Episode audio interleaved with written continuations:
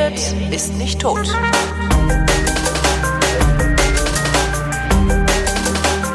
Willkommen zu einer neuen Ausgabe der Fotografie, in welcher Chris Marquardt, der so viel mehr von Fotografie versteht als ich, mir ein bisschen über Fotografie erzählt. Hallo Chris. Hallo Holger, wie geht's? Äh, beschissen, weil gerade mein, Produktionsre weil mein Produktionsrechner gerade abgeraucht ist und äh, wenn ich das richtig interpretiere, was ich auch auf Twitter nachgefragt habe, äh, ist der äh, ist das ein Totalverlust. Und ich kann nur sehr hoffen, dass dieses Remote Backup, was da normalerweise im Hintergrund läuft, ähm, meine Arbeitsdaten gesichert hat. Also vier Sendungen, äh, die ich, also insgesamt 14 Sendungen, die ich für Auftraggeber fertig machen muss. Oh, Genau.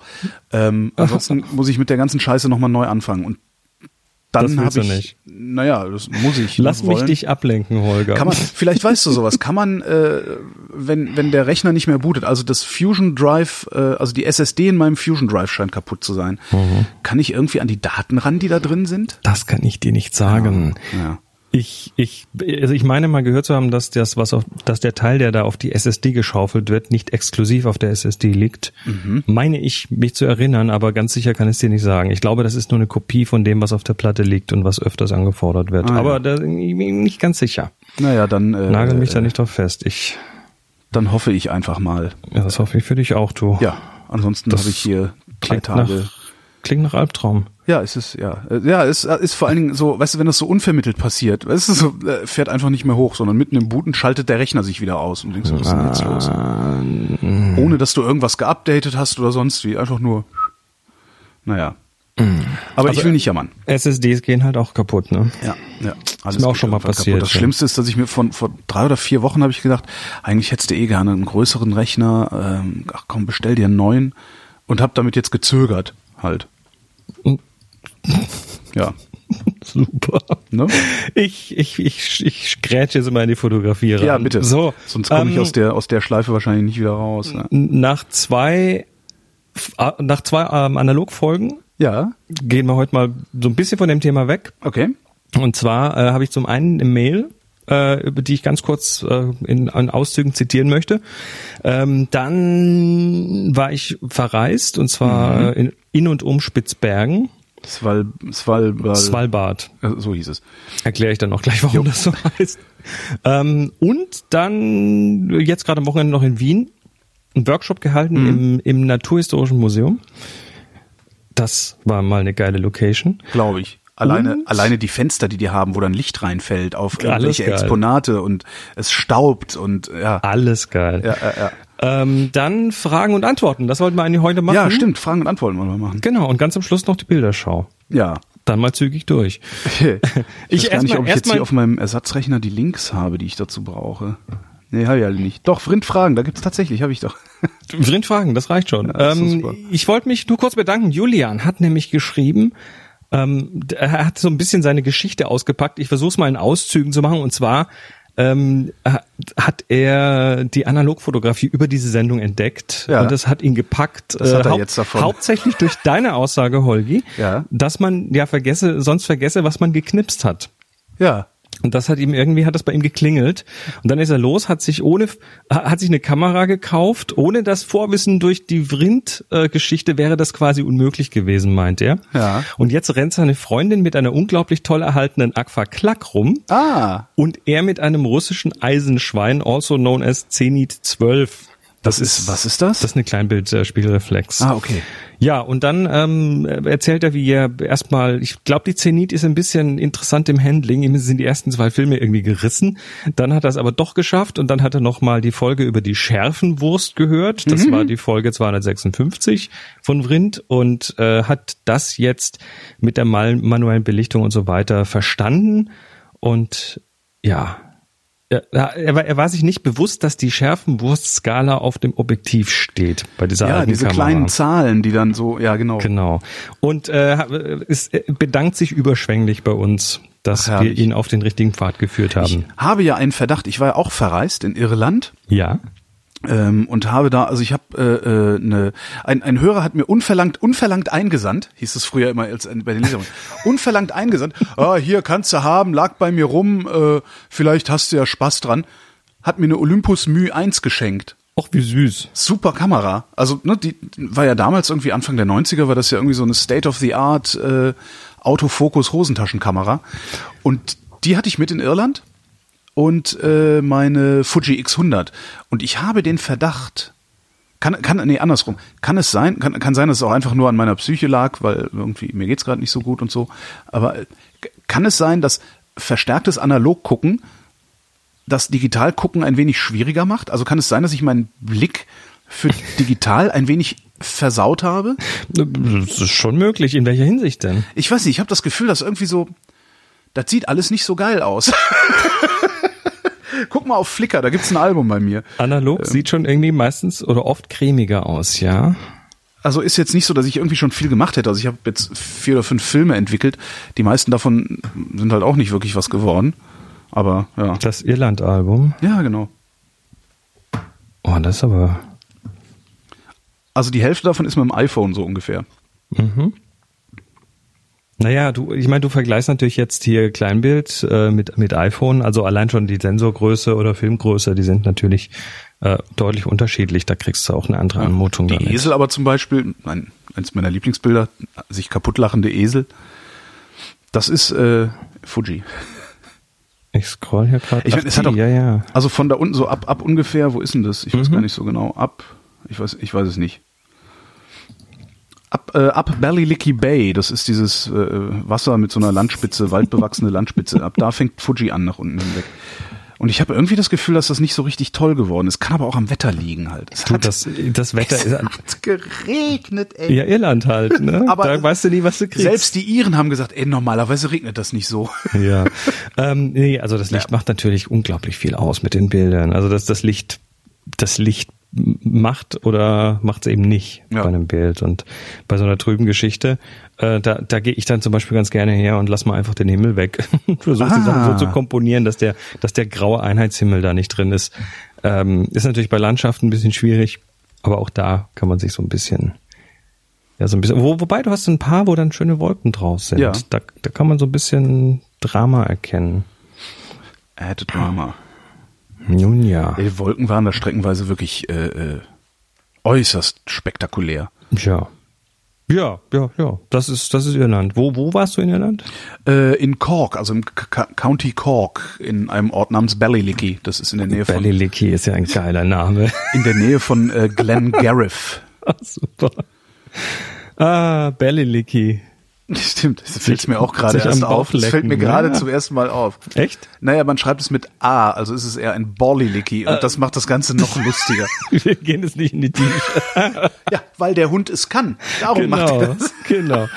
ähm, ja, ich war ja auch verreist. Ich war ja auch Zwei verreist. Zwei Wochen ist das her und ich merke es jetzt erst. Ja. In Spitzbergen. Jo also da, also es heißt es heißt offiziell Svalbard, weil die Norweger ähm, zu denen das irgendwie dazugehört, äh, ja meinten der alte Name davon müsste müsste müsste der richtige sein, was was dem was denen da oben nicht wirklich gut getan hat, weil Spitzbergen kannte vorher jeder und plötzlich wird's umbenannt und jetzt sagst du, hey, lass uns nach Svalbard reisen, alle gucken genau. nur dumm. Hä? Ja. Wie äh, Sri Lanka. Spitz, genau. Spitzbergen ist heute ähm, ist die ist die Hauptinsel von dieser Inselgruppe. Mhm. Also die heißt immer noch Spitzbergen, aber man nennt das Ding da oben jetzt mittlerweile halt Svalbard. Und das ist eine Inselgruppe oben, äh, also wenn man den Globus vor sich hat, fast oben drauf. Äh, so höchster Punkt dort ist ungefähr bei 81 Grad und 90 ist dann der, der Nordpol. Mhm. Also es ist schon ganz weit oben. Ähm, und ja, man, man kommt, du kennst ja Norwegen so ein bisschen, äh, dass man kommt so über Nordnorwegen, über Tromsø kommt man hin. Da fliegt man dann so einen Hop von Oslo nach Tromsø mhm. und dann nach, nach Longyearbyen. Longyearbyen. Immerhin, ich habe es noch nie geschafft, das auszusprechen, aber ich war da auch noch nicht. Ich habe jetzt verstanden, wo der Name herkommt. Also Longyear, das ist tatsächlich ein amerikanischer Name, Mr. Longyear. Mhm. Und Büren heißt Stadt, Ort, Ach, Dorf und ja. so. Und der, das ist ein US-Unternehmer. John, John Longyear hat nämlich 1906 Longyear Bühen gegründet. Ah als Bergarbeiterstadt. Das war nämlich früher da oben, ähm, war die Kohle wichtig. Mhm. Und dann haben die da äh, ja, Kohle abgebaut und mittlerweile ist da oben aber viel, viel mehr Forschung. Es gibt noch ein bisschen Kohleabbau, aber hauptsächlich für den Lokalgebrauch. Und dann gibt es noch so ein paar russische Siedlungen und in einer von denen äh, in Warensburg wird wird auch noch ein bisschen Kohle abgebaut. Da sind noch irgendwie so, ich glaube, 150 Bergarbeiter und ihre Familien, die da ja, man weiß nie genau, was die da oben machen, ne? Man kann es aber das aber ist auch, also aber, die Jahreszeit ist schon gut für ähm, Dauerlicht, ne? Oder? Ja, ja, ja, ja. Du, da ist, ja, ist ähm, Mitternachtssonne. Genau. Ja, ab April ist da ist da vier Monate nur noch hell. Mhm. Also da ist es dann geht dann die Sonne auch nicht irgendwo nicht mal Richtung Horizont, sondern bleibt immer so gefühlt 20 Grad oder so über dem Horizont. Auch tagsüber, also die verändert sich gar nicht, oder? Oh, die geht so ein bisschen hoch und runter, aber nicht drastisch. Also das ist ja Licht, gruselig. Das Licht bleibt relativ gleich. Nö, das ist überhaupt nicht gruselig, weil äh, weil die die Landschaft da oben, das macht ganz tolle Sachen mit der Landschaft. Also du hast, also Spitzbergen heißt heißt so wie es ist, ne, Spitze Berge. Mhm. Und du hast da ganz tolle Berge, Hügellandschaften, die natürlich zugeschneit sind und äh, das Licht, das geht dann so flach da drüber. Dann hast du ganz oft über den Bergen ähm, so, so, so eine Wolkenwurst. Mhm. Und äh, wir waren ja auf dem Schiff unterwegs. Das heißt, äh, wir haben das immer von außen gesehen, vom Wasser. Und äh, da ist dann kein, keine, keine Wolke drüber. Und dann hast du dieses ähm, diese Landschaft, diese Schneelandschaft in der Sonne, aber dann sind teilweise die Berge so im Dunst und es war sagenhaft. Wenn du, wenn du auf ähm, äh, photography.chrismarquardt.com gehst, da gibt's so ein paar Bilder davon. Da ist ein kleines Album. Punkt Chris. Ach, dann habe ich ja. Hm. Da findest du das ah. erste Album, was links oben ist. Jo. Da siehst du so ein paar äh, Bilder der Landschaft und Umgebung und Tiere und Zeug. Also wir haben da oben alles Mögliche gesehen, nicht nur Landschaft und wir waren, also wir waren zwölf Tage auf dem Schiff und sind mhm. dann ähm, quasi so an der Westküste hochgefahren. Äh, wir wollten eigentlich noch so äh, auf die auf die Nordseite rüber, aber da war zu viel Eis. Aha. Und deshalb konnten wir nur an der Westküste entlang. Aber das ist äh, viel genug und groß genug und toll genug. Krass, diese Platten, dieser Plattenbau sieht krass aus. Das ist Barentsburg. Das ah. ist äh, diese russische, eine der russischen Siedlungen dort, die auch tatsächlich bewohnt ist. Das ist diese Bergarbeitersiedlung. Ähm, Und die da gibt's auch noch Bergbau oder wohnen die da halt einfach nur? Leute, noch? also da sind ein paar hundert Leute und 150 davon arbeiten in der Mine. Lenin, hey. Ja, ja. ähm, das ist eine Zeitkapsel. Also das ist, das ist äh, sowjetische Zeitkapsel, dieser Ort. Ähm, und ja, wir, wir haben dann auch tatsächlich dann noch die Mine besichtigt, sind also da so richtig eingepackt mit, mit Helmen und Lampen und Grubenlampen und Zeug dann da in die Mine reingelatscht. Du fährst auch nicht runter in die Mine, sondern du gehst waagrecht rein, mhm. weil die quasi in den Berg von der Seite reingegraben ist. Und das geht so aus der Mitte von dem Ort in einem Bürogebäude. Gehst du die Treppe runter und dann. Und da ist dann die Mine oder wie? und dann kriegst du deine, deine Klamotten und Grubenlampe und dann gehst du in die Mine quasi ähm, horizontal rein. So einmal fühlen wie James Bond. So ungefähr. Nicht schlecht, das sage ich dir. Ähm, ja, und das ist auf, auf knapp 79 Grad und dann, oder 78 Grad ist und, Barentsburg. Und ihr habt die ganze Zeit auf dem Schiff gewohnt oder habt ihr auch an Land übernachtet? Nee, wir haben auf dem Schiff gewohnt und mhm. haben versucht, jeden Tag einen Landgang zu machen, haben es auch fast alle Tage geschafft, also elf Übernachtungen auf dem Schiff. Mhm. Ähm, altes Schiff äh, von 1905, glaube ich, ähm, 1909, nee, 1910 in Flensburg gebaut, die Norderlicht. Ja. Musst du da mitarbeiten oder ist das so richtig Full Service nee, dann gewesen? Das, also? das ist schon Full Service, aber das ist ein kleines Schiff. Also es hat, äh, klein ist es auch nicht, aber es hat halt äh, zehn Kabinen für mhm. 20 Leute insgesamt plus fünf Crew, also mhm. relativ kleine Crew. Ähm, und wenn wir mal Segel gesetzt haben, dann, äh, dann war es eher so, dass, dass wir gefragt haben, ob wir helfen dürfen, die Segel zu hissen. Mhm. Also das war eher so dieses, hey komm, lass uns auch mal mit anpacken. Aber hätten wir nicht machen müssen, haben wir aber, äh, haben wir aber natürlich gemacht oder mal Tisch abdecken nach dem Essen und solche Geschichten. Das war aber, äh, es, es war eine schöne kleine Familie quasi. Mhm. Und ja, fotografisch war es der Hammer. Langes Objektiv hilft, vor allem wegen dem ganzen Getier dort. Da sind dann äh, doch diverse Vögel und Robben und Walrösser und äh, wir haben einen Eisbär haben wir gesehen. Das ist eigentlich der Klassiker, äh, die lange Brennweite zu vergessen, ne? Ach ja, ist ja Landschaft, ich nehme Zweitwinkel mit. Also, also ich habe gemerkt, dass ich mit, ähm, ich habe meinen mein 70 bis 300 dabei gehabt auf dem Crop, was dann Ja. 460 entspricht, äh, dass das ein Ticken zu kurz war für ein, zwei Geschichten. Nur nicht für alles, aber für ein, zwei Sachen hätte ich mir dann noch ein bisschen mehr gewünscht. Hm. Naja. Noch mehr. Also, Ach Mensch, hast du nicht eine neue Kamera dir extra gekauft? ähm, die hatte ich mir schon für, für Sibirien geholt. Das war die 5D Mark IV. Ja. Und dann noch die 7D Mark II als Mhm. Crop. Und die beiden Kameras waren dann auch fast immer bei mir. Eben die, die Crop-Kamera mit dem, mit der langen Brennweite und die äh, Vollframe mit dem 24er drauf. Hm. Das ist so mittlerweile, auf solchen, bei solchen Veranstaltungen ist das so meine Standardausstattung. Ja. Mir wird das ja immer dann doch ein bisschen, aber gut, ich bin auch da anders gepolt als du. Mir wird das immer ein bisschen zu viel rumzuschleppen. So Naja, an du bist, Zeug. Ne? Stell dir mal vor, du bist da auf dem Schiff Ja, ähm, und also, wir, also zum Beispiel als als der Eisbär gesichtet wurde, der Captain ruft äh, während wir Abendessen ruft der Captain runter Polar Bear Alles stirbt alle hoch. lassen Messer und Gabel fallen, äh, rennen in ihre Kabinen, holen die Kameras und ich würde mal sagen, innerhalb von 20 Sekunden waren wir alle oben an Deck. Ja. Und da kannst du auch mal zwei Kameras dabei haben und die eine, die hängst du dann irgendwo, die legst du irgendwo hin auf, auf Deck und die andere benutzt du oder, oder hängst du die um. Also das ist da äh, bei so einer Geschichte kein Thema gewesen. Ähm, bei den Landgängen, ja, ich habe so ein bisschen in den letzten Monaten rumprobiert, was denn funktioniert, um, um das Zeug zu transportieren. Äh, Und wenn du da unterwegs bist, ähm, da gibt's so, so, so, so, so diese R-Strap. Äh, Riemen Ja, genau. mit, Mhm. wo man zwei Kameras dranhängen kann. Dann hängt halt eine rechts und eine links von dir. Und das ist dann praktisch genug. Würde ich jetzt in der Stadt wahrscheinlich nicht so rumlaufen, da habe ich eher so eine Kamera an der Hand.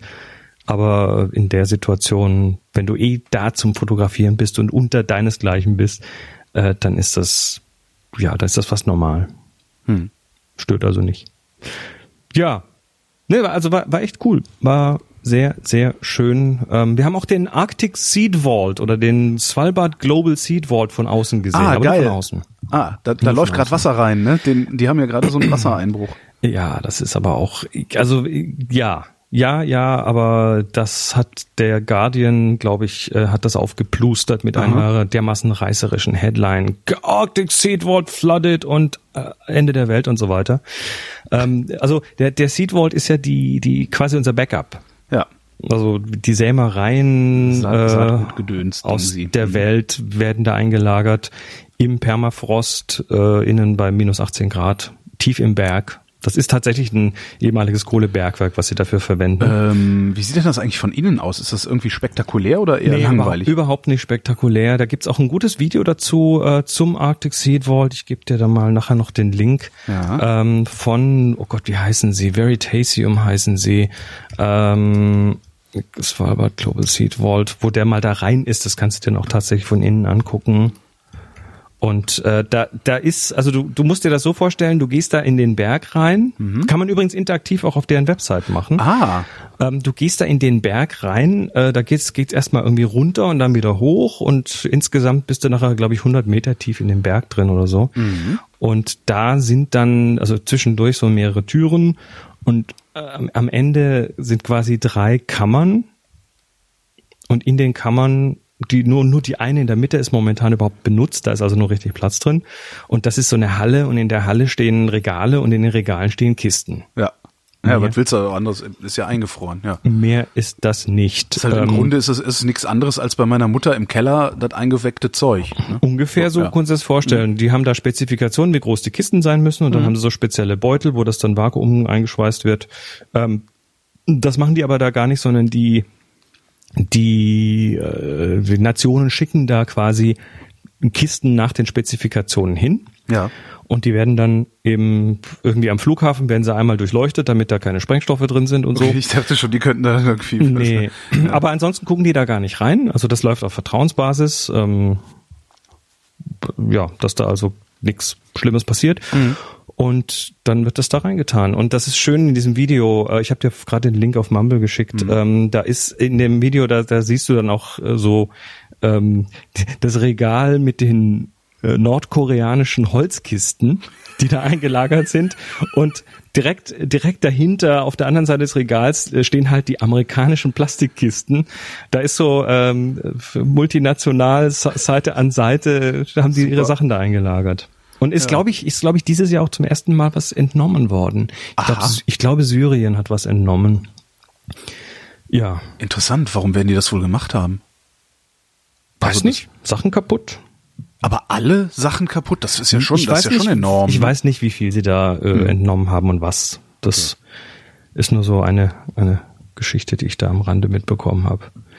Nun ja, äh, es ist aber, also diese Wassereinbruchsgeschichte, ähm, es hat tatsächlich im, im, im letzten Jahr irgendwie war die Temperaturen äh, zu hoch und es ist oben in den Eingang ist Wasser reingelaufen, weil mhm. die gar nicht damit gerechnet hatten, dass das passiert und deshalb auch irgendwie gar keine Drainagesysteme da drin hatten. Mhm. Ähm, und die ja, Asse ist sicher. Das ist das genau. ähm, das, das haben sie jetzt aber geändert. Also das ist reingelaufen und ist dann äh, innen quasi gefroren. Mhm. Also das hat jetzt nicht die, die Kammern überschwemmt, weil das ist viel zu tief da drin.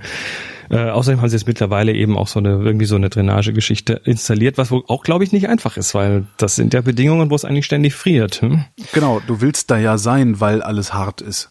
Genau und ähm, das also der der Seed Vault ist so gebaut, dass selbst wenn das ganze Eis dieser Erde schmilzt, ja. alle alle Polkappen alles, äh, dass er dann immer noch nicht unter Wasser steht. Okay. Also so ist der angelegt oder so. So haben ich sie würde jetzt auch mal vermuten, dass die einzelnen Kisten auch noch mal jeweils wasserdicht sind. Der, die sind innen drin in, in, in Beutel Vakuum eingeschweißt. Ja, also ja.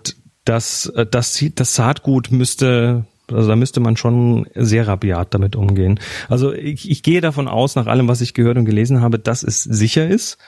Und ähm, darüber das Thema habe ich übrigens auf einer anderen Ecke auch nochmal gesprochen. Und zwar ist aus dem aus dieser Svalbard-Reise ist nämlich ein neuer Podcast entstanden. Ja. Und zwar habe ich äh, gemeinsam mit unserem Expeditionsleiter, der uns dort betreut hat, äh, ein Wissenschaftler, mhm. der äh, ist Meeresbiologe und, und reist auch viel und kennt sich eben auch mit mit den Polen aus, mit Arktik und Antarkt Antarktis und Antarktis. Und ähm, wo die Eisbären dem, die Pinguine fressen, ne? Genau. Und ich bin, ähm, ich, ich, das war, das war so klasse, was der Mann drauf hat, äh, dass ich mir den geschnappt habe und gesagt habe, komm, lass uns einen Podcast machen, mhm. äh, worauf er sofort ja, ja gesagt hat. Curiously Polar. Curio, Curious USLY polar.com und da gibt es aktuell vier Folgen, es kommt jede Woche eine neue und wir Curiously haben, Polar. Ja. Mhm. Ja, ja das Mario Logo. Aquarone. Mario Aquarone ist ein, Ital ein Italiener, der aber seit zehn Jahren in Norwegen lebt. Okay, das heißt, ihr unterhaltet euch auf, auf Englisch. Englisch. und sprecht beide so dann äh, ihr Radebrecht oder also du wir sprechen beide super Englisch. Ja, ist klar. Nein, es ist es es ist auf Englisch, aber es ist ganz gut verständliches Englisch, weil ja, okay. wir beide keine Natives sind. Ja, aber das macht das Ganze ja ganz lustig, wenn du dann irgendwie so einen, so einen Deutschen, der irgendwie etwas härter ausspricht und dann eine Italiener, der, der ist, es, ich, sowas ist, macht mir Spaß. Es ist, es ist schön. Ne, es ist auch schön mit dem zu reden, weil da, wir haben, wir haben, geplant haben wir quasi die nächsten zwei Jahre jede Woche eine Sendung. So ja. viele Themen haben wir schon mal auf, auf der Pfanne liegen. Ja, cool. cool. Und es geht um die Pole. Ja. Also wen das interessiert, einfach mal reinhören. Äh, ja, ähm, aber zurück zur Fotografie. Zurück zur Fotografie, genau. Mhm. Also äh, fotografisch war es super, hat Spaß gemacht und ich muss da wieder zurück. Wie zurück? Fjorde, also, ich muss da wieder hin. Fjorde, so, Gletscher, mhm. Buchten, äh, das Getier dort, also Rentiere, diverse Vögel, die Seehunde. Hast du schon mal äh, äh, Bartrobben? Natürlich nicht. Gehört. Äh, gehört? Nee.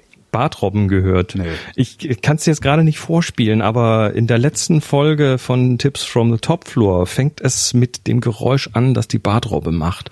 Und das klingt wie ein das klingt wie aus dem Science Fiction. Das mhm. fängt ganz hoch an bei irgendwie 10 Kilohertz und geht dann bis ganz tief runter. Das ist wie so ein, wie so ein, wie so ein Sweep von oben. Und das machen die und dann hörst du von an, woanders eine, die antwortet, weil das trägt unter Wasser sehr weit. Und äh, Mario hatte ein, ein Aquaphon dabei, ein Hydrophon dabei, also ein Mikrofon für unter Wasser. Und wir haben uns das angehört. Und du hörst die auch durchs Schiff nachts, durch den Schiffsrumpf. Und das ist das. Aber nur mit diesem, mit diesem Aquaphon, oder? Nein, du hörst, durch den Rumpf, durch einen Oha. Stahlrumpf eines Schiffes hörst du die Dinger.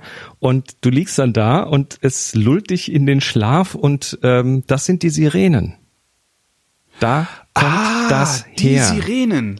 Ah. Oder es wird vermutet, dass das daherkommt. Wenn du die mal gehört hast, äh, Bearded Seals, äh, es ist, kann man mal auf YouTube eingeben, also Bearded wie, wie mit Bart, Bearded Ja. Seal, S-E-A-L, ähm, äh, Sound. Und dann einfach mal gucken, da gibt's diverse Aufnahmen und Videos, wo man die dann auch mit, was weiß ich, wo man dann auch irgendwie mehrere hundert gleichzeitig hört in der, in der Balzzeit. Und es ist, es ist so dermaßen surreal, dieser Sound. Du, du, du brichst einfach weg. Krass. Es ist echt Wie krass, heißen die ja. Bartrobbe?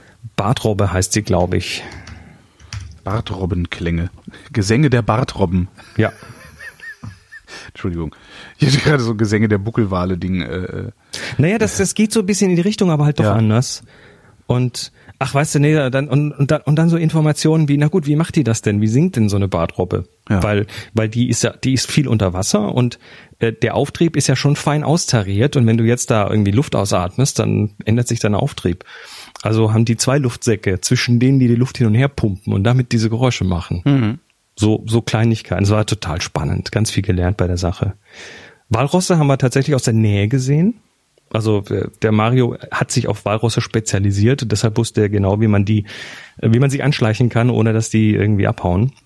Dann haben wir so eine Kolonie von 16 Walrossen, riesen Dinger, äh, sind wir auf irgendwie 40 Meter rangekommen. Das sind. Die haben dann so so so Hauer, da wird's äh, die, ziemlich gefährlich. Also die Here, hauen, be, here be Dragons. die hauen dann eher ab, aber äh, das ist schon, das ist, weißt du, genau Anweisungen, wie, wie die Gruppe sich verhalten muss, dass sie für die Robbe nicht aussieht wie, ähm, wie eine Bedrohung, sondern Aha. dass sie, dass sie ja so immer beieinander bleiben und eine gemeinsame visuelle Front bilden, damit die Robben nicht äh, nicht zu, da- damit sie keine, keinen Verdacht schöpfen, dass man sie fotografieren möchte. Es Mhm. Das heißt, die schön sind, die sind eher scheu oder äh, sind eher sie aggressiv. Äh, na gut, wenn du wenn du eben als einzelner Mensch da stehst, dann dann hast du so eine Form wie eine sich auf wie ein, ein sich aufrichtendes Walross, was Ah. Ja. eine Bedrohung wäre. Ja. Und dann äh, würden die eher so ein bisschen ähm, pissig werden. Aha. Aber wenn du so als gemeinsame Front quasi dastehst, dann ist das eher so, dann kommt es denen irgendwie flacher vor. Die sehen wohl auch nicht besonders gut ähm, und nehmen dich dann nicht als böse wahr, muss auch leise sein natürlich. Also keine lauten Geräusche machen und so. Und dann, die liegen auch immer so am Wasser, äh, dass sie quasi auf beiden Seiten rechts und links immer so an so Landzipfeln, dass sie quasi rechts und links auch immer irgendwie direkt schnell im Wasser sein können. Und dann schlafen die da mal ein paar Tage lang und dann gehen sie wieder ein paar Tage lang jagen.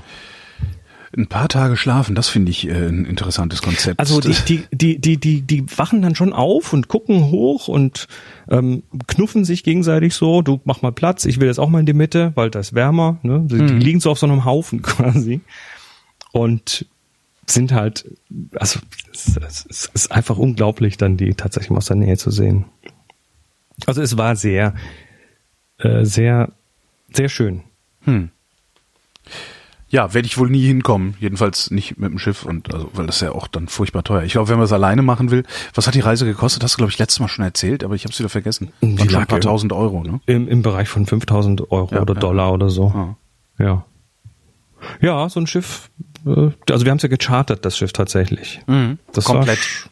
Das komplette Schiff. Das war auch nicht ganz ohne Risiko, das zu tun, aber Warum? Weil, weil du chartern musstest, bevor du die äh, Tickets bevor du verkauft die hast. Leute hast, ja, klar. Mhm. Du musst ja irgendwie ein Jahr vorher schon denen Bescheid geben, dass Ja, die das klar. reservieren, sonst planen die da andere Sachen drauf und ja, wir haben es hinbekommen. ja. Schauen wir mal, ob wir das vielleicht mal wieder irgendwie hinbekommen. Ja. Nun gut. So. Wo war man jetzt? Wir, wir ähm, ähm, über Wien muss ich nicht viel erzählen. Wien kennt man, das ist näher.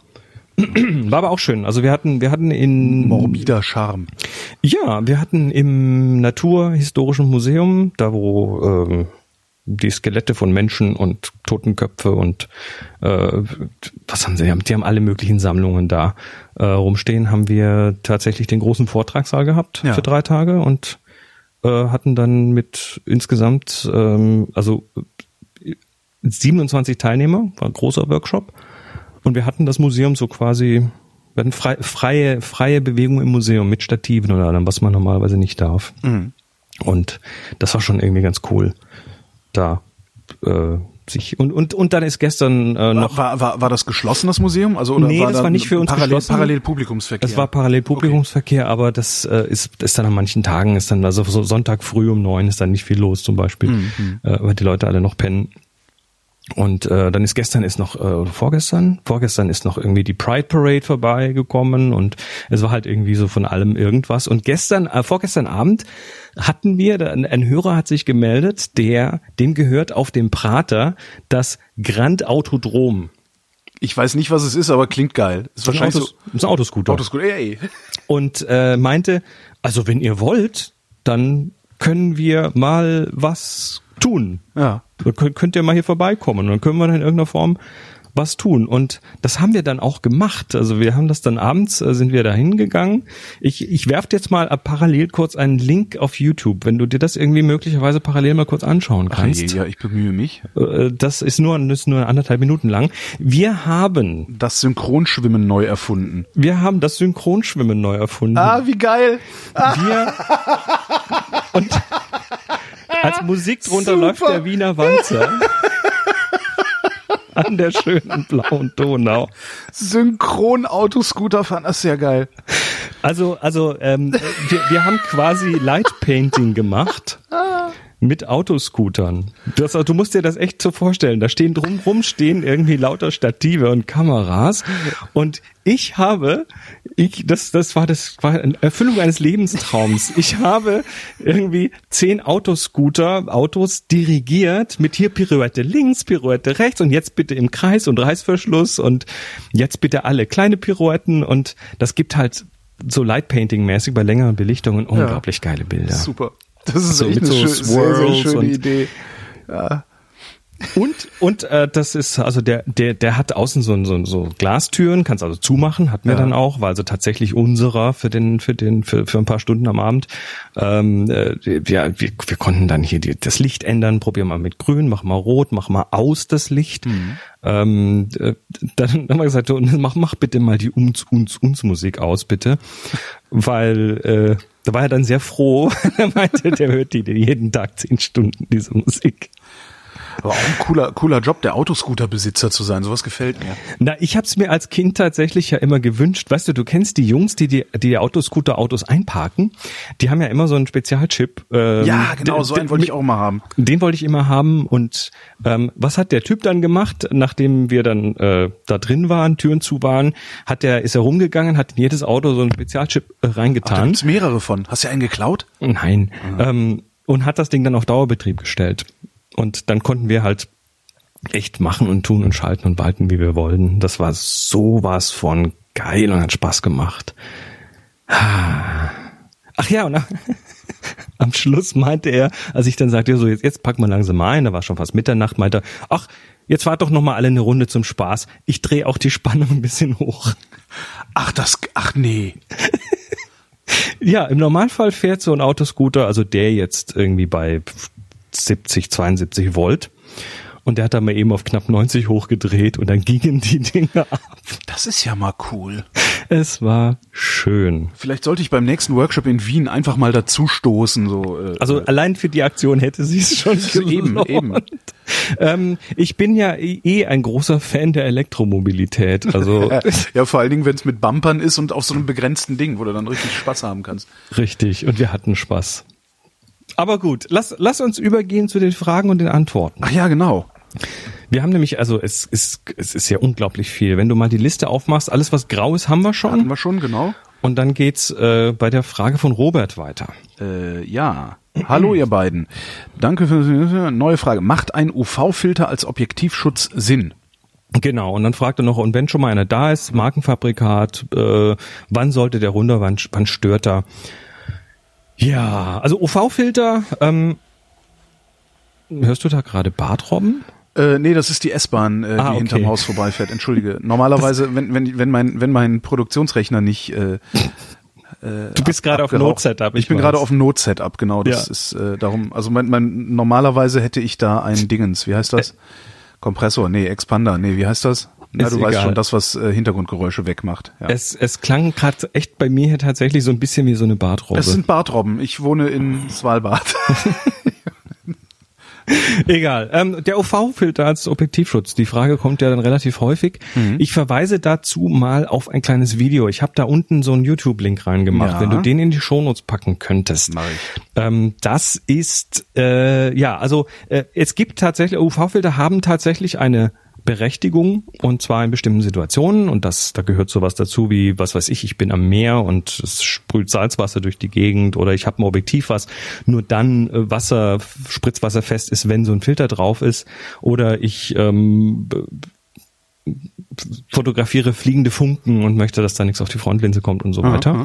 aha. Ähm, generell aber, und das hat ein Typ richtig gut durchgetestet, so als, als Schutz vor vor ähm, Zerschellen deiner Frontlinse Ja. ähm, macht der UV-Filter quasi überhaupt keinen Sinn. Also der zerteppert da UV-Filter und Linsen und guckt, mit wie viel Kraft er äh, so einen Filter kaputt kriegt und die sind dermaßen hauchdünn, diese Gläser, da hast du echt keinen Schutz.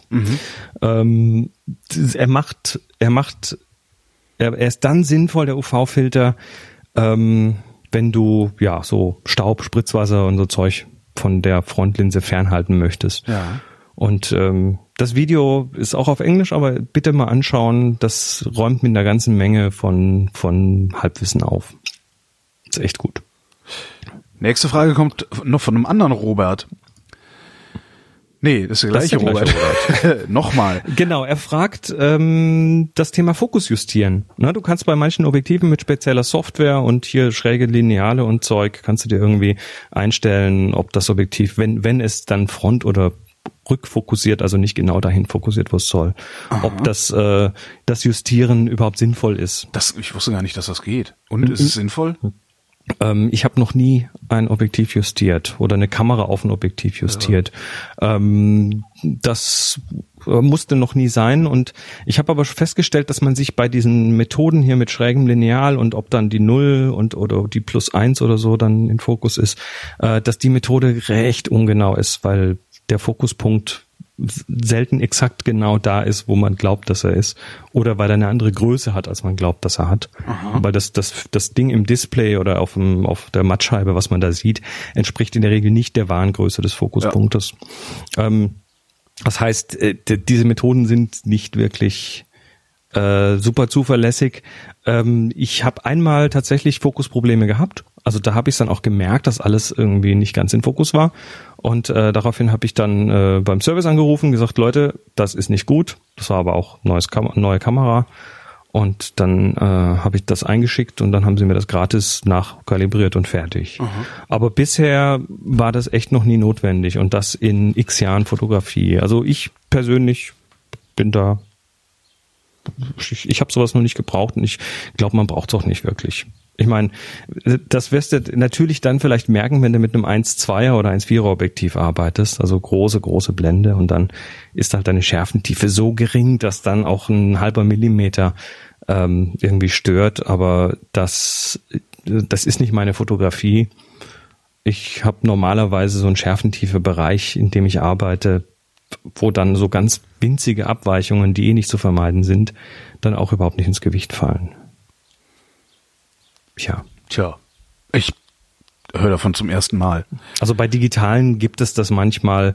Äh, das gibt's auch bei diesen neueren, zum Beispiel diesen Sigma-Objektiven. Da kannst du dann im Objektiv mit einem speziellen USB-Anschluss kannst du dann de- deinen Detailfokus nochmal um um einen Tick nach vorne oder hinten legen. Äh, Also lieber rausgehen und Fotos machen. Das ist so Ja. mein, mein Vorschlag an der Seite. Äh, Man kann sich da beliebig dran aufreiben an sowas. Ja. Und äh, letztendlich ist das Problem, also wenn es ein echtes Problem gibt, dann ist es halt eine Sache, die man dann vom, vom Service machen lassen Mhm. kann. Fertig. Das ist meine Meinung. Björn fragt, wie ist euer Verhältnis zu Filtern, im speziellen graduelle ND-Filter? Lohnt es sich darin Geld zu investieren oder ist es in anderem Equipment besser Wo bist denn du angelegt? jetzt hingesprungen? Eins weiter. Oh, nee. Hä?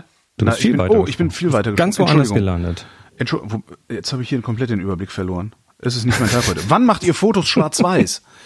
genau. Also ich mache, also bei Film ist es klar, wenn, Wenn man man Schwarz-Weiß-Film Schwarz-Weiß-Film drin hat. halt. Genau. Kannst du ja nie anders.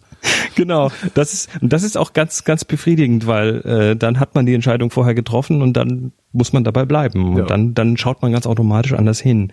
Ähm, wenn man Fotos nachträglich schwarz-weiß macht, merke ich oft, dass ich dann zu viel schon also zu, zu viele noch Veränderungsmöglichkeiten habe und ein Film sieht ja, sieht ja das farbige Bild vor sich auf eine gewisse Weise. Also Schwarz-Weiß-Film, der wandelt ja gewisse Farbtöne in gewisse Grauwerte um. Ja. Und äh, da ist zum Beispiel das, äh, die Sachen, die so auf der kühlen Seite des, der, der, des, des Spektrums liegen, also die violetten Blautöne, violetten Töne, Blautöne, äh, die sind ja zum Beispiel, ähm, macht Film die in der Regel sehr hell. Und die äh, Teile, die auf der wärmeren Seite liegen, die Gelb- und die Rottöne, also speziell die Rottöne werden in der Regel etwas dunkler abgebildet. Und ähm, wie so ein Film dann das um die, die Umgebung sieht, das ist mir relativ wichtig und das habe ich, wenn ich dann schon digital schwarz-weiß mache, auch gerne im Blick. Also du kannst das ganz gut lernen, wie so ein Film die Umgebung wahrnimmt, wenn du deine Kamera tatsächlich dann auch deine digitale auf schwarz-weiß stellst und dann über den Preview, über den Live-Preview gehst und dann eben auch das Bild schon in schwarz-weiß siehst. Auf die Weise kannst du ganz gut lernen, äh, das hinzubekommen. Weil das tatsächlich ja eine Rolle spielt, ob jetzt das rote Ding im Bild dunkel oder hell abgebildet wird.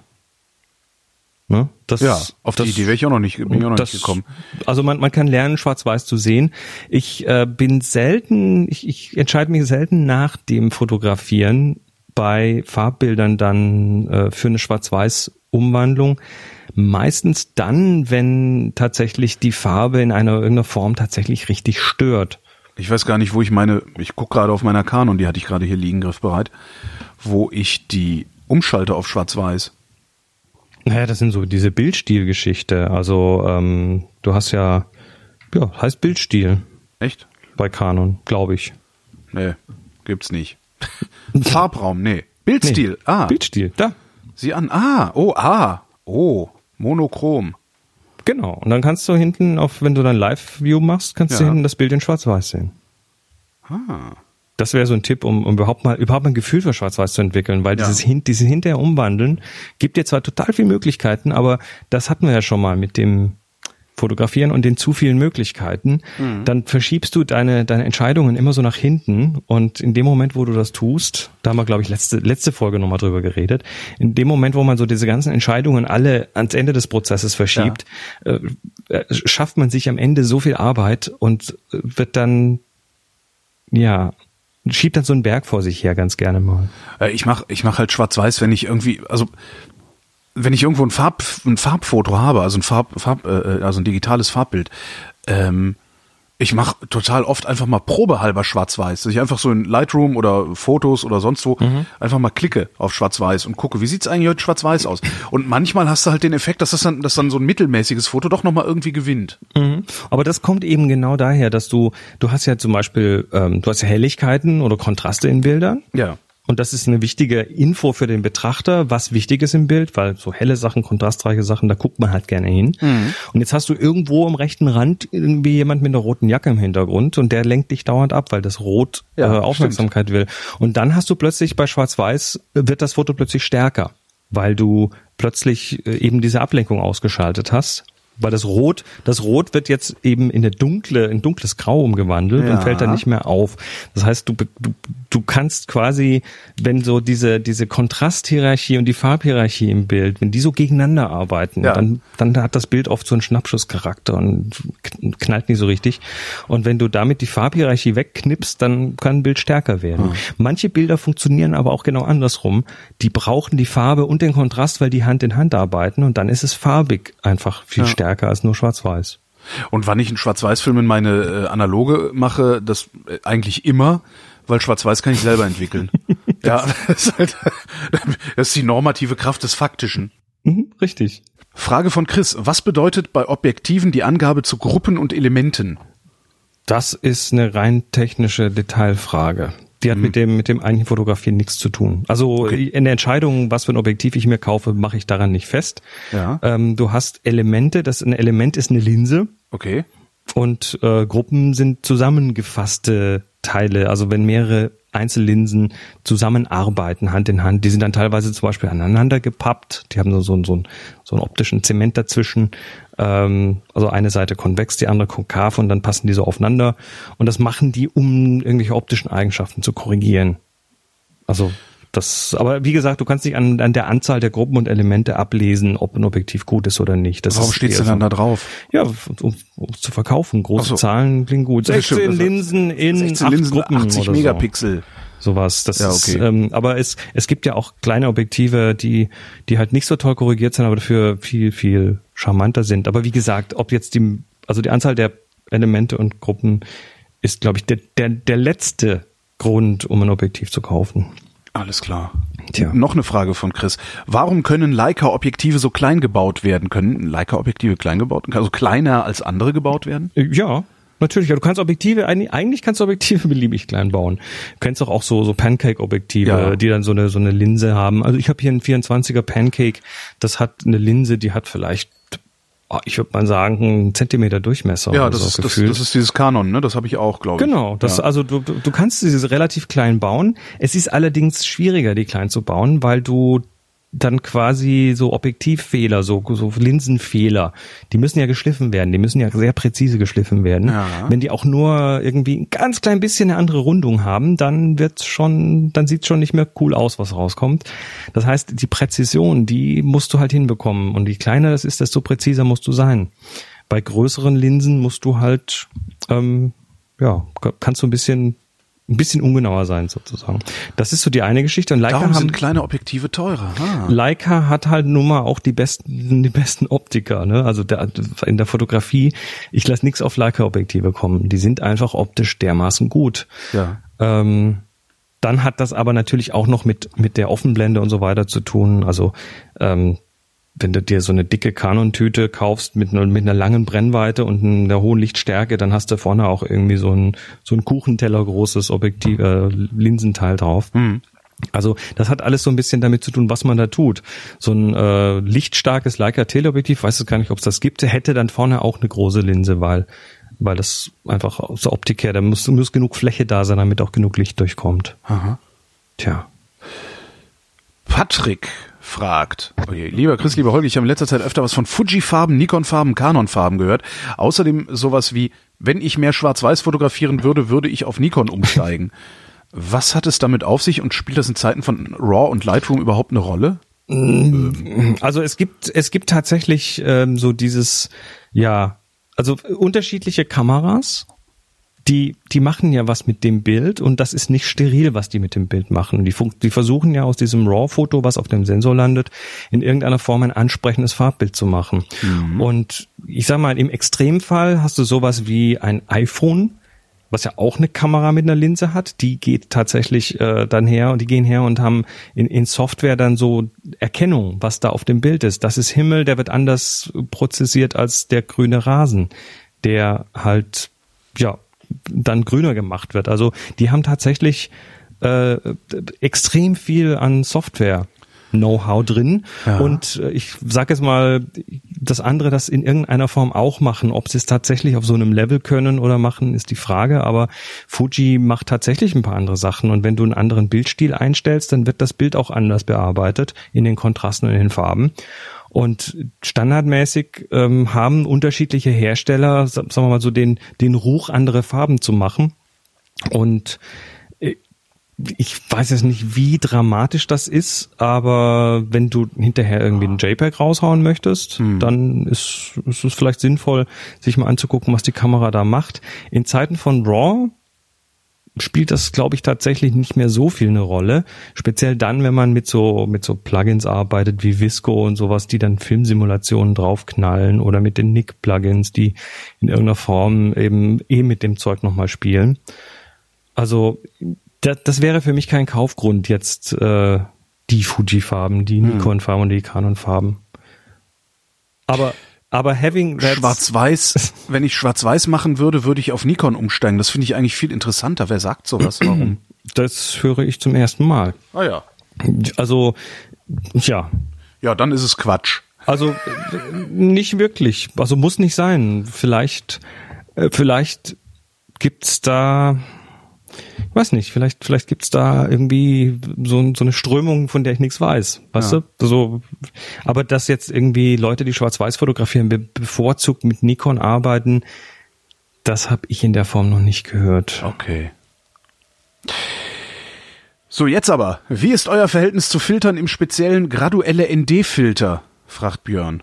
Lohnt es sich Geld zu investieren oder ist es ein anderes Equipment besser angelegt? Also so ein Filter kaufe ich mir dann, wenn ich eine Anwendung dafür habe. Ähm, also graduelle ND-Filter sind die, die oben dunkler sind und dann unten einfach durchsichtig. Ah, Da Und habe ich, als, als wir jetzt in Irland waren, waren wir an so einem Wasserfall und da waren ein paar Fotografen, die so einen so einen Filter hatten, der so komisch verläuft.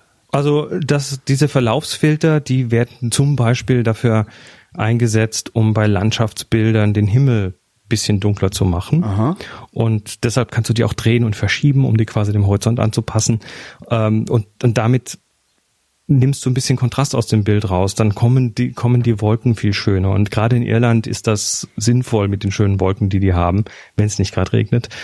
Ähm, außerdem kannst du natürlich so einen Wasserfall, den, den kannst du natürlich äh, mit einem ND-Filter, also mit einem neutrale Dichtefilter, der einfach nur alles dunkler macht, kannst du natürlich dann so belichten, dass du eine halbe Sekunde, Sekunde, zwei Sekunden Belichtungszeit hast und dann eben aus diesem Wasser so einen so einen seidigen Ah, Fluss- so ein Fluss Strom machst. sozusagen. Ah, genau. okay.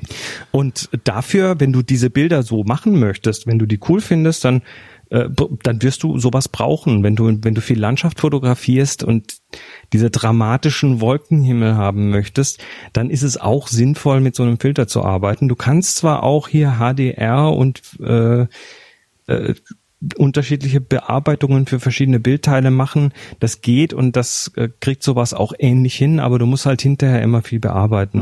Und mit so einem ND-Filter, da reicht's oft schon, das einzustellen, Schuss zu machen und gut. Ist aber typischerweise die Arbeit dann auf dem Stativ und da musst du dann Zeit nehmen und das alles schön einstellen. Also generell, ich habe solche Filter und ich benutze die auch, aber das kommt eben drauf an, auf die Fotografie, eben nur in wirklich bestimmten Fällen. Matthias schreibt, ich habe mir einen ordentlichen Monitor für die Bildbearbeitung zugelegt, den auch ordentlich eingestellt. Jetzt saufen aber die Schatten auf fast allen anderen Displays wie Handys oder normalen Monitoren komplett ab. Kennt ihr das und wie wirkt ihr dem entgegen? Also ich kenne das nicht. Ich kenne das äh, oder beziehungsweise habt ihr- hab das schon oft gehört, dass Leute äh, Bildschirm toll profilieren mit entsprechender Software und so weiter. Das ist auch sinnvoll, das zu tun. Und äh, dann hinterher das Problem haben, dass eben auf anderen andere Leute Rechner das Zeug irgendwie zu dunkel aussieht. Das liegt da vermutlich daran. Und äh, also die, diese Profilierung ist schon sinnvoll, aber diese Profilierung äh, sagt dir oft nicht, wie hell du den Bildschirm einstellen sollst. Ah, Und äh, viele Leute knallen ihren Bildschirm auf Maximum. Die kriegen dann so eine dezente Bräune beim, beim Bilder bearbeiten. Ähm, und, und das ist oft nicht zielführend. Weil wenn du auf einem, das ist eigentlich ganz logisch, wenn du auf einem ganz hellen Bildschirm arbeitest, dann wirst du das Bild anders bearbeiten, nämlich dunkler bearbeiten, als es am Ende sinnvoll ist. Und dann sieht's auf anderen Displays halt dunkler aus. Das ist, wenn dein, wenn dein Bildschirm einen Rotstich hat, dann wirst du Bilder so bearbeiten, dass die nachher grüner rauskommen. Ja. Weißt du? Also genau. außer bei dir. Bei dir sehen sie normal aus. Bei dir sehen sie normal Ja. aus, aber die anderen sehen sie alle, alle anders. Ähm, wenn dein Bildschirm, wenn du den total dunkel machst und ganz funzelig und dann Bilder bearbeitest, dann kommen sie am Ende woanders zu hell raus. Das heißt, man sollte am besten nicht in einer sehr hellen Umgebung seine Bilder bearbeiten, weil man Naja. sie sonst zu dunkel bearbeitet. so ungefähr die Umgebung deines Bildschirms, also was hinter dem meine Bildschirm Also passiert. Wenn es äh, da hell ist, dann mache ich den Bildschirm heller und äh, ah. Und das spielt, spielt eine Rolle. Also der, du, du hast ja im, im, in deinem pe- peripheren Blickfeld immer die Umgebung mit drin. Und wenn da jetzt zum Beispiel dein Bildschirm vor einem Fenster steht, dann ist es morgens, mittags, abends unterschiedlich hell und unterschiedliche Farbtemperaturen draußen. Und das beeinflusst deine Wahrnehmung deines Bildschirms. Deshalb ist bei mir zum Beispiel eine weiße Wand dahinter und das Fenster ist rechts von mir, dass ich da zumindest ein bisschen mehr Konsistenz habe. Um mhm. das zu bearbeiten. Es ist übrigens auch ganz sinnvoll, wenn man zum Beispiel in Lightroom arbeitet, wenn man auf den Teil neben dem Bild klickt, diese graue Fläche, da kann man sich dann einstellen, was man da sehen möchte, schwarz, weiß oder grau. Und wenn du den Hintergrund, auf dem du deine Bilder bearbeitest, also auf dem Bildschirm, diesen Hintergrund zum Beispiel auf weiß stellst, dann wirst du auch Bilder heller machen, damit es dann eben auf dem Weiß gut aussieht. Ja. Und wenn das dir dann woanders irgendwie auf, auf was Dunklem zeigst, dann passt das dann nicht mehr. Äh, das heißt, sowas äh, stelle ich zum Beispiel immer, oder ich glaube, Standard ist eh mittelgrau und das ist auch sinnvoll, das zu tun. Mittelgrau ist auch ein sehr schönes Wort, davon mal abgesehen. Mittelgrau, ja. Ja. Jan hat eine, Jan beschwert sich. ähm, könnt ihr, nachdem ihr euch schon so ausführlich mit Lightroom beschäftigt habt, eventuell auch mal einen kleinen Blick auf Darktable werfen? Das wäre klasse. Ich habe nicht die leiseste Ahnung, worum es hier geht. Darktable ist ist ein äh, ja, ich weiß nicht, ob es wirklich ein Lightroom-Klon ist, aber es macht so so Dinge, wie die auch Lightroom tut, also RAW-Bearbeitung und Verwaltung und ähm, ist meines Wissens auf Linux. Ah, und, ja, müsste man halt benutzen oder benutze ich halt es, nicht. es ne? gibt's glaube ich auch auf anderen Plattformen, also auf dem Mac glaube ich auch, aber ich habe mir Darktable vor oh, drei Jahren das letzte Mal angeschaut, aber dann auch nicht mehr wirklich. Ich kenne aber Leute, die es verwenden und die es toll finden. Ich denke, das muss man einfach mal ausprobieren. Aber ich kann nichts wirklich drüber sagen. Ja, ich mangels, wieder eine der Sachen, die ich heute zum ersten Mal gehört habe. Ja. Ähm, na, wo bin ich da? Da sind wir. Ähm, ich habe schon ein paar Mal gelesen, schreibt Patrick, dass man beim Fotografieren mit Stativ die optische Bildstabilisation ausschalten sollte. Wieso sollte man das tun? Tja, das ist tatsächlich so. Also deine, dein Objektiv, ähm, wenn es einen optischen Stabilisator hat, ob Kameras übrigens auch, ne, die, die ähm, versuchen immer Bewegung entgegenzuwirken. Das heißt, du bewegst dich mit der Kamera nach oben und dann wird in dem Objektiv mhm. gegenläufig irgendwie eine Linsengruppe, ne, da sind wir wieder bei der Gruppe, verschoben, damit diese Bewegung ausgeglichen wird. Und diese Objektive brauchen tatsächlich eine Bewegung, um zu arbeiten. Das heißt, die, du, du hast die in der Hand und diese leichten Bewegungen, die du machst, helfen dem Ding zu arbeiten. Das heißt, wenn sie still steht, wackeln sie blöd rum? Wenn sie still stehen, manche Objektive fangen dann an zu oszillieren. Ah. Und äh, das habe ich tatsächlich äh, bei einem Objektiv. Viele Objektive können das heute merken. Die, die merken, oh, da bewegt sich ja gar nichts. Ich stehe wohl auf einem Stativ. Ich schalte mal meine Stabilisation aus. Das machen die von selber. Aber ich habe eins, gerade mein 70 bis 300, äh, wenn ich das auf eine, ein Stativ stelle, dann kriege ich unscharfe Bilder. Tch. Also deshalb. Äh, ja, guter Grund. falls ihr das tatsächlich habt und euch wundert, dass ihr mit dem Stativ keine scharfen Bilder hinbekommt, das könnte der Grund sein. Ja. Tjo. Benutzt ihr die Nick Collection oder ist das unnötig, wüsste Andi gerne? Die Nick Collection ist eine Softwaresammlung die ursprünglich von Nick Software kommt, aus Deutschland, ich glaube aus Hamburg, ähm, die dann irgendwann von Google gekauft wurden, ganz Nick, und das äh, wurde dann von Google weitergeführt und die, deren Bildbearbeitungszeug ist dann auch irgendwie in Google Fotos und so weiter eingeflossen. Ja. Und äh, diese Nick Collection gibt's noch, die kriegt man mittlerweile gratis von Google und die macht eben so verschiedene Sachen, so Bildbearbeitung als Plugin für Lightroom oder für Photoshop ähm, mit, mit Schwarz-Weiß-Umwandlung, Silver Effects und da gibt's eine HDR-Software davon und so weiter. Und diese ganze Nick Collection ist schon ganz cool, kann man schon interessante Sachen mitmachen. Dummerweise ist jetzt gerade angekündigt worden, dass da die Entwicklung eingestellt wird. Ah ja. Das heißt, du hast, du kannst sie glaube ich noch runterladen, aber sie schreiben auf der Website tatsächlich. Es ist also äh, nicht unnötig, aber sinnlos. Äh, das kann halt sein, dass er irgendwann plötzlich nicht mehr tut und dass da auch dann wahrscheinlich äh, nichts mehr nachgeliefert wird mhm. von denen. Äh, insofern, ich würde mich da jetzt nicht drauf werfen. Nächste Frage ist eine, wo ich auch mal wieder ein bisschen mitantworten kann. Ähm, die kommt von äh, Dominik und der fragt, was benutzt ihr, um eure Kamera zu transportieren? Zum einen für kurze Tagesausflüge, zum anderen für längere Reisen. Ja, was machst du? Äh, ich habe ähm, für längere Reisen, also das Problem ist ja immer, also ich habe ja nicht so viel Ausrüstung, die ich mitnehme. Es sind ja in der Regel vielleicht eine Kamera oder zwei und vielleicht ein Objektiv oder irgendwie sowas. Äh, ich habe sowas, das nennt sich X-Wrap. Das ist ähm, Das sind diese Tücher mit, dem, sind, mit den Ecken mit dem Klettverschluss. Genau, dran. Tücher mit äh, Klettverschlussecken, äh, die so ein bisschen stoßdämpfend sind. Da wickel ich meinen Kram drin ein, wenn ich ihn in den Koffer tue. Und dann liegt das aber sowieso zwischen Klamotten und sowas allem und, und da ist es mir dann egal, also weil das dämpft gut genug. Ähm, Und wenn ich so kurz unterwegs bin, ich habe von Crumpler, äh, ich muss gerade mal gucken, ob ich rausfinde auf die Schnelle, wie das heißt. Ähm, von Crumpler habe ich so eine, tja, so ein Neopren, eine Neoprentasche äh, mit so einer hier so Klettverschluss-Fachunterteilung, die ich auch ein bisschen verändern kann. Ähm, und die packe ich, die, also da tue ich meinen Fotokram rein und diese Tasche stelle ich in meinen Rucksack oder in meine Umhängetasche oder äh, weiß der Geier wohin. Das heißt, ich, ich habe halt ähm, ein, eine kleine Fototasche, die ich in meine größeren Taschen reinstecken kann. Und das ist eigentlich das Angenehmste. Mhm. Ja. Also, also für kurze Tagesausflüge bin ich tatsächlich oft mit nur der Kamera und einem Objektiv unterwegs. Mhm. Ich entscheide mich vorher, was ich will und dann habe ich die Kamera dabei und habe die entweder über der, ja. in der Hand oder über der ja. Schulter oder so und das, äh, das reicht mir dann. Ähm, für längere Geschichten, jetzt zum Beispiel gerade Wien am Wochenende, äh, wo ich ein paar mehr Sachen brauche, da nehme ich dann, ich habe so einen Rucksack von Mindshift, der äh, das ist ein 26 Liter Rucksack, der ist ganz nett. Mhm. Erfüllt ja, so, so, so, so ein ausdrückliche, ja doch, ich habe auch, ich habe eine Kameratasche, auch, auch von Crumpler. Auch ein ganz praktisches Ding, weil das ist nämlich eine Hüfttasche, wo du auch so, kriegst nicht viel rein. Also, ne, so, so die, eine Kamera, vielleicht noch ein Objektiv und ein bisschen bla. Äh, das ist eine Hüfttasche, die du aber oben nochmal, also kannst du oben einen Reißverschluss aufmachen, kannst dann so einen äh, eingerollten Rucksack ausrollen und dir das Ding auch über die Schultern hängen. Das heißt, du kannst dann in dieses ausgerollte Ding noch irgendwie deine Jacke reinpacken oder irgendwie sowas. Auch ganz praktisch. Ja, aber also im Wesentlichen sowas wie eine Umhängetasche mit ein bisschen Fächern drin benutze ich. Genau. Und was und was richtig oder falsch ist, das kann man eh nicht sagen. Ich, ich empfehle ja, aber es den Leuten. So, es gibt so furchtbar viel und man, ich weiß. So. Ich empfehle den Leuten immer, es, wenn, wenn sie wenn sie vor allem frisch in der Fotografie sind, möglichst nicht zu klein kaufen, so dass ja. es genau passt, weil es kommt ganz sicher noch mal ein Objektiv dazu oder irgendwas anderes und dann äh, also die die, die Anzahl ich ich sag jetzt nicht, wie viele Fototaschen hier rumliegen, ja. die nie wieder verwendet worden sind. Bei mir zwei. Geht noch, ne?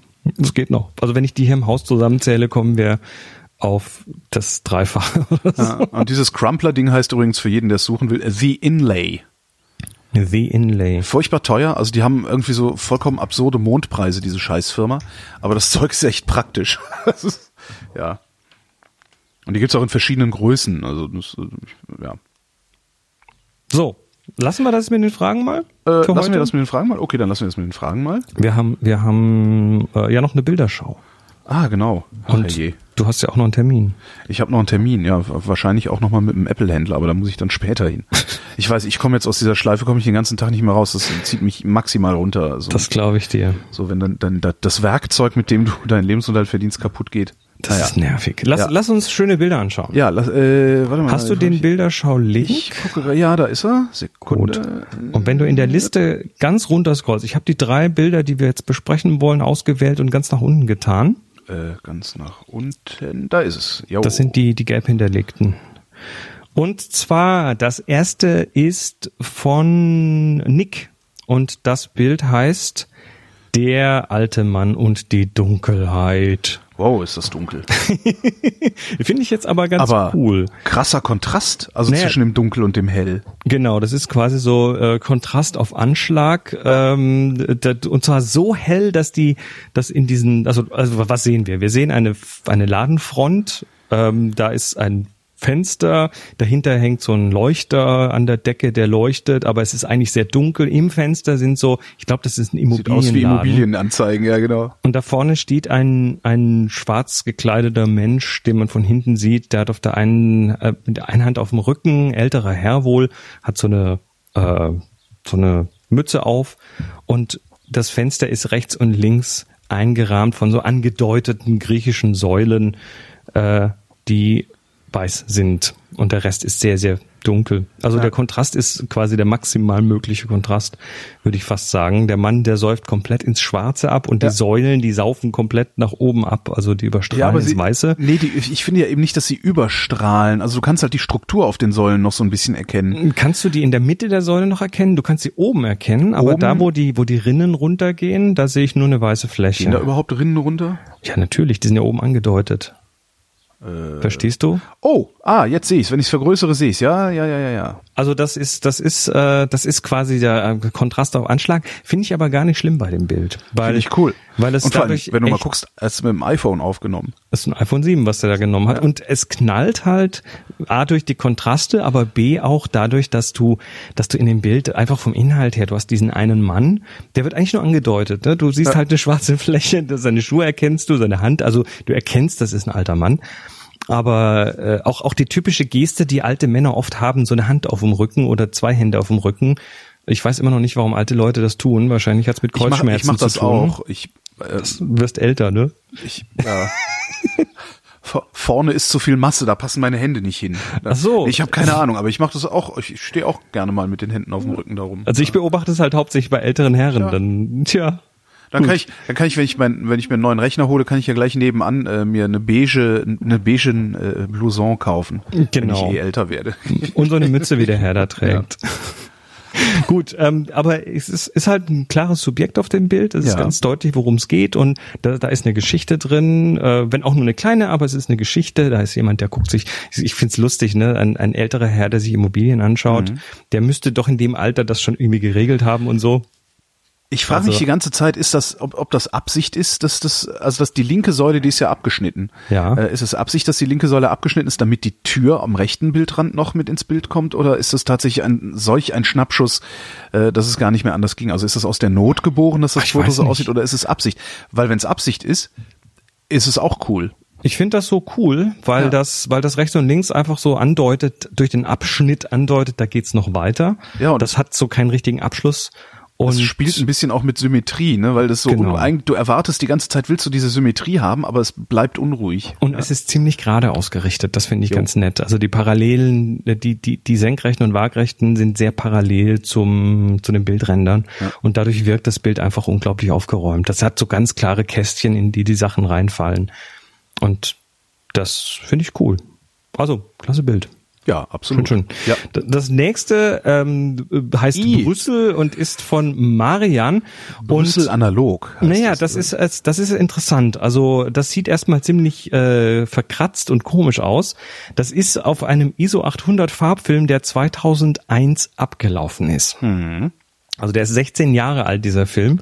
Und äh, da kann man so ein bisschen sehen, was da passiert. Also äh, du musst jetzt allerdings dir den Prozessor schauen. Also das Bild ist, ist von, von, äh, von Brüssel. Das ist sehr, sehr rauschig. Das hat ganz viele Kratzer und Härchen und Härchen, Zeug. genau, also so, ja. was halt bei, bei analogen Filmen passiert, wenn man ihn, das, so hat wahrscheinlich dein erster Film ausgesehen, den Ja, du ja. runterfallen lassen hast. Ja, genau. Und der zweite, den ich nicht runterfallen lassen habe, auch. Und dann habe ich das mal ausprobiert mit dem Trick, den du sagtest, einfach mal die Dusche aufdrehen und den Film da rein. Also äh, einfach mal die Dusche fünf Minuten aufdrehen, bevor man den Film zum Trocknen da reinhängt. Und das hat funktioniert. Und das hat funktioniert, erstaunlich gut. Also jetzt sind die einzigen äh, Spratzer, die ich äh, beim Scannen habe, tatsächlich auf der auf der Glasplatte vom Scanner. okay. Also weil ich da vergessen habe, einmal drüber zu wischen. Ja, Ne. Also was du hier siehst, ist, dass die Farben alle so ein bisschen komisch sind und das ist halt bei Farbfilmen so. Der wird, äh, der, der, das sind organische Verbindungen, diese Farben, die altern und zwar unterschiedlich. Die verschiedenen, also Magenta, Cyan, äh, Gelb, die die altern unterschiedlich stark und schnell je nach Film. Und äh, was hier passiert ist, und da bin ich mir fast sicher, ist äh, dadurch, dass der so alt ist, wenn der nicht mit ordentlich viel Licht belichtet wird, dann kommt der recht dunkel raus. Ah, und du meinst, er hat die, der hat die, die Belichtung angezogen dabei? Naja, was, was jetzt, wenn du den weggibst zum Entwickeln, und das macht man bei Farbfilmen in der Regel, Ja. dann wird der halt im Labor quasi, äh, wird der, wird, versucht die Maschine dann aus dem dunkel geratenen Film noch so viel rauszukitzeln, wie geht. Das heißt, die Maschine hebt die Farben, hebt die Helligkeit an und versucht wahrscheinlich auch die Farben irgendwie zu korrigieren. Und dabei, das kommt dann halt, äh, kommt dann halt sowas raus. Aber sehr geiles Bild. Also Wiese, äh, es scheint Herbst zu sein, ne? Also die, die Bäume haben keine Blätter mehr. Und im Hintergrund steht halt das Atomium rum. Das sieht Genau. schon sehr cool aus. Sieht aus wie, sieht halt aus wie eine Postkarte aus den 20er Jahren, die man irgendwo äh, ausgegraben hat. So fühlt sich das an. Ich Also frage mich die ganze schön. Zeit, ist das gerade? Ja, ne? Das ist die Wiese, die ein bisschen krumm läuft, ne? Du, ich, ich, ich das Atomium äh, ist, ist, ist der sein. Pfosten in der Mitte senkrecht? Scheint- Atomium, Google, zeig mir doch mal Bilder vom Atomium. Also das müsste. Ach so, äh, so meinst du. Ich dachte auf dem Foto senkrecht, weil. Nee, äh, ob das in Wahrheit äh, in der Mitte, das ist ja diagonal. Oder hat es tatsächlich, nee, der obere, der, der ist auch tatsächlich senkrecht. Oder ist der das? Nee, der ist es eben nicht ganz. Ich kann das schlecht einschätzen auf den Bildern. Hm, ich war noch nicht da. Ich habe es noch nicht äh, Ich tatsächlich bin mal, selbst gesehen, das ich, ich bin mal ähm, mit einem äh, von Köln nach London City geflogen, London City Airport, mit einem Turboprop-Flugzeug, also mit einer Propellermaschine. Die fliegen tiefer als die äh, Strahlflugzeuge. Mhm. Und dann seid ihr durchs Atomium durchgeflogen. übers Atomium geflogen und ich habe in dem Moment aus Versehen, also so wie man halt so rausguckt, aus dem Fenster geguckt und wäre fast gestorben vor Ehrfurcht. Das ist schon ein sehr, sehr geiles Bild, wenn du über dieses Ding fliegst. Also das ist, ja, das hat mich Ich- sehr mitgenommen. Eieiei. Ich habe es noch nicht live gesehen und das, das ist ein Versäumnis. Gut, Ja. und das letzte Bild von Tobi. Ja, das Äh, ist äh, Tobi. Tobi ist äh, einer der Leute, denen ich auf Flickr folge. Stelle ich gerade fest. Da kennst du Ähm, das Bild. ähm, Das weiß ich jetzt nicht. Ich kann mich nicht wirklich dran erinnern. Ähm, Tobi macht immer Schwarz-Weiß-Fotos, zumindest in meiner Wahrnehmung immer Schwarz-Weiß-Fotos von Menschen, einzelnen Menschen, Mhm. die irgendwo langlaufen. Das äh, hat er hier auch gemacht. Das hat er hier auch gemacht und das jedes einzelne Foto, was, ich guck was mir gerade krieg's halt, also, an, ja. sagen wir, also ich folge ihm und Flickr äh, belästigt mich. Also Flickr schickt mir neue E-Mails, schickt mir E-Mails, wenn irgendjemand, dem ich da auf Flickr folge, Updates einstellt, Mhm. aber nur bei Tobi. Und ich habe keine Ahnung, wie ich das abstelle. Also ich krieg also Tobi geht dir eher auf die Nüsse, meinst du? Nee, Flickr geht mir auf die Nüsse, Flickr aber dadurch kriege ich äh, sehr viele von den Bildern mit, die Tobi eingestellt hat. Und Vielleicht- jedes einzelne Bild, äh, äh, bei jedem einzelnen Bild denke ich, wow, das würde ich auch gerne machen. Und ich glaube mittlerweile, sein Trick ist, der stellt sich einfach an der Ecke und wartet, Ja, bis das, ist Bild passiert. Ziemlich sicher so. Du hast, du hast, das ist so ein klassisches Streetfotografen-Trick, dass du dir einfach irgendwo eine Ecke aussuchst, wo du sagst, oh, das wäre eine hübsche, das wäre eine hübsche Bildkomposition, wenn da nicht, nur, wenn da nur irgendwo ein Mensch drin wäre Ja. oder an dieser Stelle ein Mensch wäre und dann wartest du einfach mal, bis da ein Mensch durchkommt. Und das geht manchmal schneller, manchmal länger, aber ich vermute, dass er das so tut. Zumindest bei einigen, einigen der Bilder äh, fühlt sich das so an und da ist fast immer nur ein Mensch drauf, äh, klares Subjekt. Also da, wenn du ein Bild hast, wo kein Mensch, sondern nur Architektur drauf ist und dann hast du einen einzigen Menschen da drin, Ja. dann ist der Mensch automatisch im Fokus. Kannst du gar nichts machen. Der ist, das ist ein wichtig im Bild. Auch ein Analogfoto im Übrigen, ähm, Ilford Delta 400. Hat Mhm. Genau, das Bild, was wir da sehen, heißt Dolore, ist in Palermo aufgenommen mit einer Contax T2 und dem Ilford Delta 400 Pro steht hier. Und das ist eine Gasse, äh, wie gesagt, in Palermo im Kopfsteinpflaster. Gegenlicht. nee, so nicht mal. nee, ja, das sind so großes Kopfsteinpflaster. große ne? so Platten große irgendwie. Platten, ja. Also alles schon sehr abge, abgelatscht und abgetreten und das ist so eine Gasse, die da hinten wegkurft und es kommt von hinten hartes Sonnenlicht. Man sieht in der Luft oben so ein bisschen Dunst oder das ist wahrscheinlich ist das eine Linsenreflexion, so ein bisschen Lensflare. Und äh, ja, es geht eben eine Dame äh, weg von der Kamera, also man sieht sie, man sieht ihren Rücken und die, ihr unter, untere Hälfte ist auf einer auf einer hellen Stelle, das heißt, man sieht da einen dunklen Schatten von ihr und ihre Oberteil, äh, ihre obere Hälfte ist vor einem dunklen Hintergrund, wo Und das, dadurch wo die Häuser sie so eine, Schattenwerfer. sie so ein, so ein Halo, ne? Also so, Genau, so, sie hat so ein Halo, so, so, so, so, so helle Haare und Ja. helle Schultern, weil da die Sonne da einfach drauf fällt. Völlig geil. Und das ist äh, so Der von den macht Kontrasten andauernd solche Bild. Bilder, den musst du mal durchgucken. Das ist Mich- wirklich faszinierend, was der da macht. Mich nervt eins bei dem Bild und das sind rechts diese komischen LED-Leuchten oder was das sind. Die LED-Leuchten und Irgend so ein äh, Schild rechts. ja, Das will ich irgendwie da nicht haben. das würde ich da auch nicht haben wollen und äh, ja, ich äh, was mein mein mein mein, mein der Eyecatcher für mich ist auch links oben ist so ein Schild, das Fußgänger das Fußgängerschild Schild da. links oben. Das stört mich auch irgendwie, aber äh, das ist Nicht so wirklich, also das finde ich nicht so schlimm wie die LEDs Das rechts. stimmt. Ja, Weil die die, so, hätte die so aus der, aus der, aus der Schwärze raus leuchtet so eine regelmäßige Mhm. Struktur von, von Lämpchen und die sind. die hätte ich aber, auch weggestanzt, aber trotzdem geiles Bild. Hallo, das ist analog, da stand, das stanzt man, kannst du kannst mit dem Loch herausstanzen. Der hat das doch gescannt, bevor er auf Flickr geladen hat, dann kann er das auch mal ist mir schon klar. da, verdammt. Verdammt. Aber toll, ja. Also solche Bilder mag ich. Solche Bilder würde ich auch gerne machen. Dazu fehlt mir die Muße. Ähm, das ist echt ein bisschen schade. Also alles drei finde ich klasse Bilder, schön gemacht. Und ihr dürft weiterhin Bilder hier äh, reinwerfen. Und Ja. zwar haben wir auf, äh, du, du machst Links in die Ich Show mache die Links in die Shownotes, genau. zur. Bilderschau und zu den Fragen. Genau. Und wir, wir freuen uns über rege Beteiligung. Weil nächstes- dann haben wir auch was zum Senden. Genau, nächstes Mal wieder mit funktionierendem Rechner. Ich drück will das schwer Daumen, hoffen, dass ja. das wird. Ja, vielen Dank. Äh, Und ähm, danke fürs Gespräch. Immer doch. Und euch danken wir für die Aufmerksamkeit.